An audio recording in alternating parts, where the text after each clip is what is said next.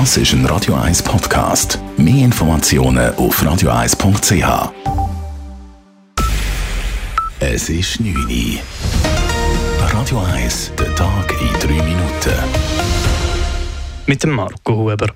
Nach dem Tod von Tina Turner ist die Betroffenheit riesig. Vor dem Anwesen der verstorbenen Rockikone in Küsnacht liegen bereits seit gestern Abend Blumen und Trauerkerzen. Auch heute kommen immer wieder Passantinnen und Passanten vorbei und gedenken Tina Turner. Die Stimmung bei den Leuten ist gedrückt und die Trauer um den Verlust ist sichtlich spürbar. War mir erstmal geschockt. Also man war wirklich so, ja, ganz komisches Gefühl. Ich habe ihr Buch gelesen und habe dann ihren einen Brief geschrieben.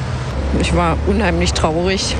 Das ist schon ein Verlust, ein sehr großer Verlust für alle. Jetzt sie war sehr krank und ich finde wahrscheinlich, das war schon für sie eine Erlösung. Tina Turner ist gestern Abend nach langer Krankheit im Alter von 83 Jahren verstorben. Vor über 25 Jahren kaufte sie ihr Anwesen in der Zürcher Gemeinde Küsnacht und lebte dort bis zuletzt mit ihrem Ehemann Erwin Bach. Im Zuge der sogenannten Corona-Leaks tritt Sonderermittler Peter Marti zurück. Aus einer Mitteilung des Bundes geht hervor, dass Marti um Rücktritt ersucht hat. Er habe private Gründe dafür angegeben, berichtet SRF. Zunächst war er als Sonderermittler eingesetzt worden, um die sogenannte Kryptoaffäre zu untersuchen. Jedoch stieß Marti auf mögliche Indiskretionen in Zusammenhang mit der Corona-Politik des Bundes. Der Kommunikationschef von Gesundheitsminister Alain Berse steht im Verdacht, dem Ringier Verlag vorgängige Informationen zu Corona-Maßnahmen zugemeldet zu haben. Das Verfahren soll allerdings weiterlaufen. Die Bundesanwaltschaft will die Untersuchung nun fortführen. Die EU-Kommission hat für die Übernahme der Credit Suisse durch die UBS grünes Licht gegeben. Sie hätten keine Wettbewerbsbedenken, teilt die EU-Kommission heute mit. Das neu aufgestellte Unternehmen würde weiterhin unter erheblichem Wettbewerbsdruck stehen. Das Geschäft der beiden Banken soll vorerst unabhängig voneinander betrieben werden. Die Integration der CS erfolgt laut der UBS stufenweise. An der Eishockey-WM ist für die Schweizer Nationalmannschaft nach dem Viertelfinale Schluss.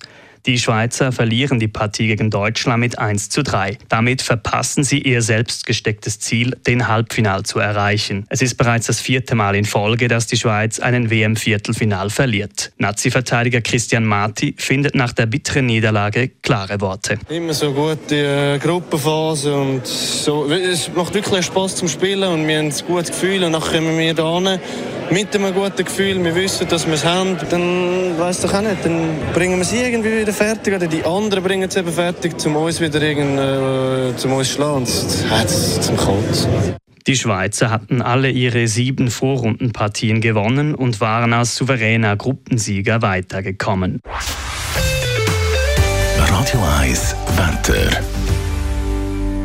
Heute Abend ist der Himmel noch ein bisschen von Wolken bedeckt, aber da und dort mag die Sonne noch durchscheinen. Die Nacht ist dann klar, morgen meist sonnig mit ein bisschen Hochnebel, Quellwolken und ein bisschen Beisen, aber es wird warm, 23 bis 24 Grad am Nachmittag.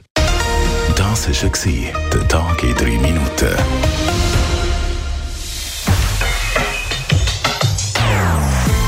Nonstop.